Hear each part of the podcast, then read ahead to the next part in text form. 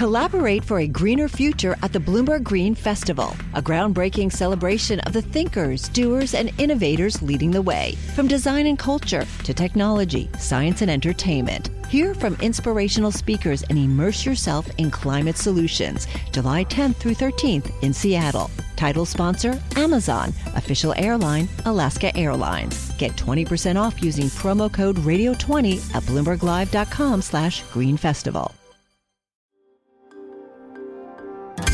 Le entregamos todo lo que necesita saber para comenzar el día. Esto es Bloomberg Daybreak para los que escuchan en América Latina y el resto del mundo. Buenos días y bienvenido a Daybreak en español. Es jueves 28 de julio de 2022. Soy Eduardo Thompson y estas son las noticias principales.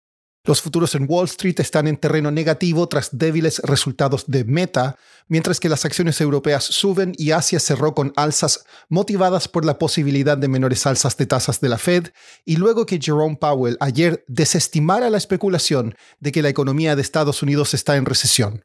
El crudo sube, el dólar avanza y el Bitcoin repunta. Meta, el holding que controla a Facebook, Instagram y WhatsApp, reportó por primera vez una disminución de sus ventas, además de un pronóstico pesimista.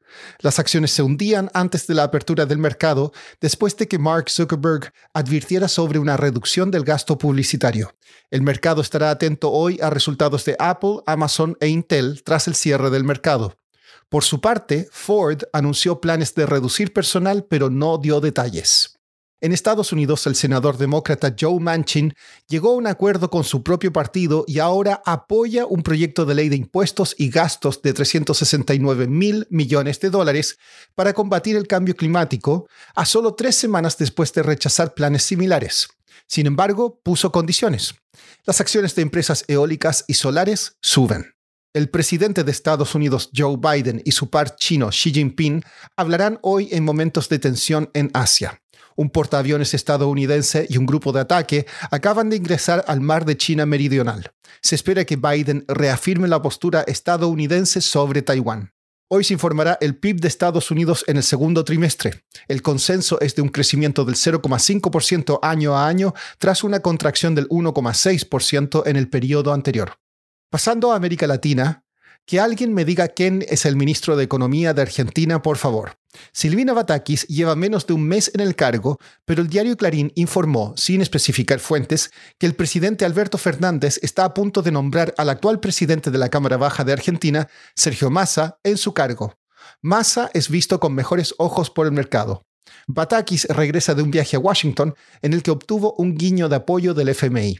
Siguiendo con Argentina, las tasas de interés están imparables. El país vendió ayer letras de corto plazo al 70%, 6 puntos porcentuales por encima de la tasa de las mismas en el mercado secundario ese mismo día. En El Salvador, el presidente Nayib Bukele sorprendió a los inversionistas con un anuncio de recompra de deuda emitida en dólares. Michael McDonald cubre Centroamérica para Bloomberg News y nos explica más. El presidente de El Salvador, Nayib Bukele, anunció ayer en Twitter que el gobierno quiere recomprar algunos eurobonos que ha colocado en el pasado. Se refiere a los bonos de, que vencen en 2023, que se vence ahora en enero, y otro bono que vence en 2025.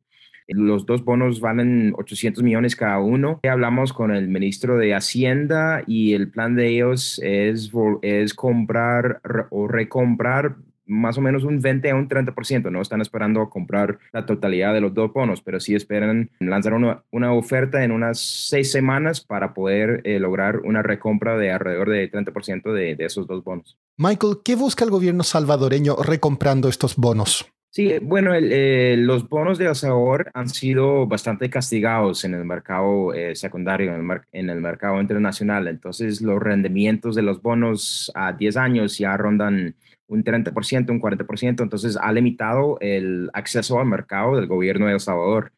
Entonces tenían que hacer algo para asegurar a los inversionistas que el país y el gobierno tienen la capacidad y la voluntad de, pagar, porque hay muchas, había muchas dudas sobre el vencimiento que viene ahora en enero de 23. Michael, ¿también hay alguna noticia sobre el plan de El Salvador de emitir bonos en Bitcoin? Si nosotros preguntamos al ministro de Hacienda y él dijo que sigan con ese plan. Eh, el problema últimamente en los últimos meses ha sido que el, el, Bitcoin ha bajado mucho de precio. Entonces los inversionistas que iban a comprar ese bono han perdido valor de sus portafolios por la caída de Bitcoin siguen con ese plan, solo que parece que han, han tenido que atrasarlo un poco. Eh, si se pone en algunos meses, van a anunciar algo nuevo, pero, pero sigue, siguen con ese plan. Por último, un estudio reveló que el 5% de los pacientes que pasaron por el COVID-19 siguen sin recuperar los sentidos del olfato y gusto y que hasta 15 millones de personas en todo el mundo tienen COVID prolongado persistente. Las mujeres tenían menos probabilidades de recuperarse que los hombres, al igual que los pacientes cuyos síntomas eran más fuertes o que tenían congestión nasal. En general, la mayoría de los pacientes recuperaron el olfato y el gusto en tres meses. Eso es todo por hoy. Soy Eduardo Thompson. Gracias por escucharnos. Para conocer todas las noticias que necesita para comenzar el día, revise Daybreak en la app Bloomberg Professional, donde puede personalizar las noticias que desee recibir. También puede suscribirse a la versión solo audio en Spotify, Apple Podcasts o la plataforma de su preferencia. Eso es todo por hoy. Escuche de lunes a viernes Bloomberg Daybreak